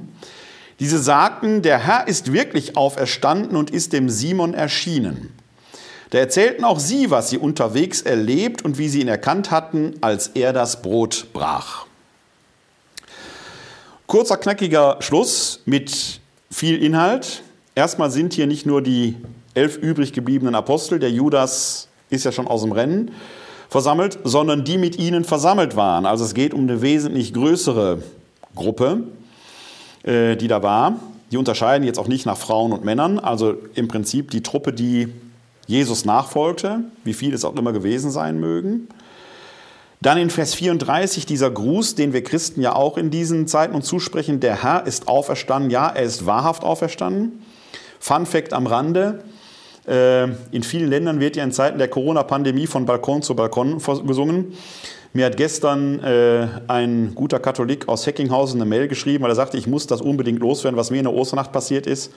Der ist nach äh, der Osternachtfeier in St. Elisabeth in Heckinghausen, wo er mitgewirkt hat, die ist gestreamt worden, äh, im österlichen Überschwang äh, vor die Kirche gebunden hat, laut gerufen, Christus ist auferstanden und aus irgendeinem Raum entschallt zurück, ja, er ist wahrhaft auferstanden, Halleluja. Also da merkt man, man ist in eine schöne Begebenheit, fand ich, äh, äh, die da passieren kann. Also dieser sehr, sehr alte Auferstehungsgruß, der bis heute gepflegt wird, ich glaube in der Orthodoxie etwas mehr als bei uns in der römisch-katholischen Tradition, der hier schon bezeugt ist, dass er schon damals auch im Umlauf war. Dann hier, er ist dem Simon erschienen. Die Maria von Magdala taucht hier nicht auf weil sie ja vorher schon erwähnt worden ist. Nicht namentlich bemerkenswerterweise, also in, in dem vorhergehenden Abschnitt der Begegnung mit dem Auferstandenen schon, aber hier in der Emmaus-Erzählung heißt es ja nur, die Frauen haben erzählt. Hier wird nochmal der Simon, Petrus besonders herausgehoben, der im Übrigen in der paulinischen Tradition der erste Auferstehungszeuge war, in 1 Korinther 15, Vers 5 oder 6 wo er zuerst im Kephas erschien. Das sind ja diese beiden neutestamentlichen Traditionen, von der ich glaube, dass man sie historisch eher in Richtung der Maria Magdala-Tradition entscheiden muss. Aber hier kommt quasi Simon als der Vertreter des Apostelkollegiums in den tritt sehr stark in den Vordergrund. Und jetzt erzählen sie, was sie unterwegs und erlebt hatten und wie sie ihn erkannt hatten, als er das Brot brach. Also die Geschichte wird nicht nochmal komplett neu erzählt, aber eigentlich wird eine Erzähltradition begründet hiermit. Erzählt weiter, was geschehen ist, von Mund zu Ohr, von Mund zu Ohr. Und die Geschichte beginnt quasi hier und eigentlich ist sie durch die Generationen bis zu uns heute erzählt worden und wir beide haben sie jetzt heute auf unsere Weise weitererzählt. Also wir reihen uns quasi hier ein und nach wie vor bin ich der Meinung, euer Lieferant heißt Kleopas. Der ist da gewesen heute. Und was wir gemacht haben, wir haben den Text ja durchgesprochen, also im Endeffekt auch wiedererzählt, narrativ ausgelegt. Und dabei ist deutlich geworden, hoffe ich auch, dass dieser Text ja, da, was du gerade sagst, der spielt immer damit, dass immer wieder neu erzählt werden müsste. Jesus fragt die Jünger, dann müssen die Jünger neu erzählen, was passiert ist. Die Jünger erkennen Jesus, erzählen dann wieder den Aposteln neu, was sie erlebt haben. Das ist doch Glauben ist genau erzählen. Und Glauben als Erzählung funktioniert, wenn sie grundlegend ist immer diese Erkenntnis, ja, Jesus ist auferstanden und dann eine Möglichkeit zur Begegnung irgendwie verortet. Und hier sagt der Text dann schon sehr, sehr deutlich, am Brotbrechen haben sie ihn erkannt. Dieses Brotbrechen wird als Symbol nochmal am Ende betont. Und das nochmal, darauf möchte ich sehr, sehr stark abheben. Das ist ein Gestus, den Jesus da als Hausvater, als Gastgeber in einem fremden Haus eigentlich ausübt und damit fürsorglich ein Liebessymbol darstellt. Und deshalb und ist dein Hinweis, deswegen war dein Hinweis auf die Brotvermehrung so wichtig, weil damit das rein sakramentale aufgebrochen wird, weil die Brotvermehrungsszene ja genau diesen sehr stark fürsorglichen Aspekt hat, gebt ihr ihnen zu essen. Da geht es ja eigentlich gar nicht nur um Brot, sondern es geht in diesem speziellen Moment schon, sondern es geht eigentlich genau um diese Fürsorge auch für das leibliche Wohl der Menschen, die da in dieser Brotvermehrungsszene versammelt sind. Ja? Genau, ich habe nochmal eben nachgeguckt, dass wirklich in Markus, äh, Lukas 9 ist das, diese Brotvermehrung mit den 5000 und danach dieser Diskurs, wer denkt ihr, bin ich? Und wo dann eben Petrus antwortet, du bist der Christ, diese Erkenntnis, ja. die im Endeffekt und auch genau daraus folgt. Was bei der Brotvermehrungsszene als Neutestament ganz wichtig ist, es gibt so einige Erzählungen im Neuen Testament, nicht viele, aber einige, Die werden in vier Evangelien fünfmal erzählt. Das ist die Heilung des Blinden vor Jericho, der mal auch Bartimäus genannt wird, und es ist die Brotvermehrungsszene. Und wenn so etwas passiert, dass so eine Geschichte nicht nur in allen Evangelien, sondern in manchen Evangelien sogar zweimal erzählt wird, bei Matthäus ist das der Fall, dann deutet sehr viel darauf hin, dass die einen historischen Kern hat. Das ist kein Beweis, aber die Wahrscheinlichkeit, dass da eine historische Wurzel drin ist, ist groß. Das heißt also, dieses Fürsorgemoment, und das geht jetzt gar nicht, wie ist das Wunder passiert, ist erstmal gar nicht wichtig, sondern es hat sich da tatsächlich etwas ereignet und das wird hier prototypisch weitergeführt, auch als Auftrag, das sollt ihr weiter tun. Also weniger jetzt in diesem eucharistischen, eng geführten Sinn, sondern erzählt weiter und sorgt für. Ja. Weißt du, ich erinnere gerade, das hat jetzt nichts zu tun mit dem, was du gesagt hast, aber ich erinnere es gerade. Wir haben, als wir früher angefangen haben, zusammen über Bibel zu diskutieren, haben wir unsere Schöpfungswanderung gemacht. Weißt du das noch? Im Forst sind wir durch den Wald gegangen mit einer Gruppe, äh, mit der Bibel in der Hand und haben überlegt, was Schöpfung ist. Und das ist genau das, sich auf einen Weg machen, das ist jetzt eine abgedroschene Metapher, aber zusammengehen und diskutieren. Und dieses Jahr hatten wir eigentlich gesagt, ich wäre ich wär bei dir gewesen, ja. wenn Corona nicht gewesen wäre. Eigentlich ja, eigentlich wärst du leibhaftig. Du wärst der Leibhaftige ich gewesen. Wäre leibhaftig da. Leibhaftig. Ich wäre am Ende auch entschwunden irgendwie, aber ja. wahrscheinlich merkbar. Aber ich wünsche mir, und das hoffen machen wir auch nächstes Jahr, wenn es wieder möglich ist, machen wir einen gemeinsamen Osterspaziergang und handhaben das wirklich mal. Weil es gibt zum Beispiel, Pilgern hat doch einen Sinn und Zweck. Es gibt einen wunderbaren Weg von Abu Ghosh bis Emmaus Nikopolis, den Emmaus Trail, ja. den man genau entlang gehen kann und eben genau diese Geschichte reflektieren kann. Und ich glaube, es ist ein unglaublich gutes Erlebnis, wenn man das auch mit der Gruppe macht, das ja, das habe ich, das machen ja auch viele Gemeinden. Ich habe es auch früher in meiner Gemeinde gemacht. Wenn man als Gruppe aufbricht, einen Weg gemeinsam geht und diesen Weg zur, ja, zur Diskussion über Bibel nutzt. Das ist ein Erlebnis. Müssen wir nur gucken, wie wir den Kollegen Schönbach hinter der Kamera mit einer Steadicam dann mitkriegen. Ne? Ja, das ist deren Problem. Das ist immer, das, das, das, ist immer sein Problem. Die technische Seite muss er lösen. Ne?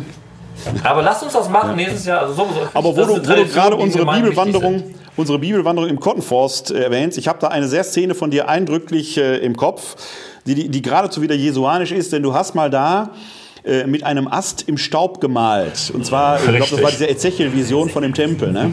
Genau, das ist ja gerade wieder zu jesuanisch, der mit dem Finger in die Erde zeichnet. Bei der, also, also in jeder Hinsicht scheinst du da irgendwie ganz nah dran zu sein. Naja, das lasse ich so stehen. Aber ich finde nochmal, der Punkt ist, was wir immer deutlich machen, das wird hoffentlich deutlich im Gespräch, woran wir Spaß haben, worauf ich jetzt abziehen will, was wir nächstes Jahr machen. Es ist gut, gemeinsam sich auf den Weg zu machen und über Bibel zu diskutieren, weil so eine Begegnung erzeugt wird, die das vermittelt, woran wir glauben. Ja. Aber das ist jetzt schon ein gutes Stichwort, denn äh, hier zum Schluss dieser Perikope geht es ja darum, äh, dass die beiden den Aposteln erzählen und denen, die da sind und die sollen es weiter erzählen. Wir haben heute auf unsere Weise diese Geschichte weiter und neu erzählt, vielleicht gar nicht so neu erzählt, aber wieder neu erzählt. Und jetzt ist es an Ihnen, diese Geschichte weiter zu erzählen, wo auch immer Sie sich befinden, ob Sie live dabei waren oder sich die Sache angucken. Äh, eigentlich hatte ich mir vorgenommen zu gucken, wann wir uns das nächste Mal sehen. Es wird in etwa zwei Monaten sein. Ich habe aber leider das Thema jetzt nicht präsent. Sie werden darauf aufmerksam werden. Äh, wo Till Steiner dann sein wird, wo ich dann sein werde, ist in diesen Zeiten nicht relevant, weil wir finden uns übers Internet so oder so zusammen. Auf jeden Fall. Und werden dann die nächste Geschichte neu und weiter erzählen. Dir vielen Dank, Till, nach Jerusalem. Danke für den Osterspaziergang. Ja, sitzenderweise, ganz hervorragend. ja. Und ich schließe damit, heute ist nicht alle Tage, wir kommen wieder, keine Frage. Er ist bei uns gerade in diesen Zeiten. Bleiben Sie gesund, helfen Sie anderen gesund zu bleiben. Glück auf! www.d-verbum.de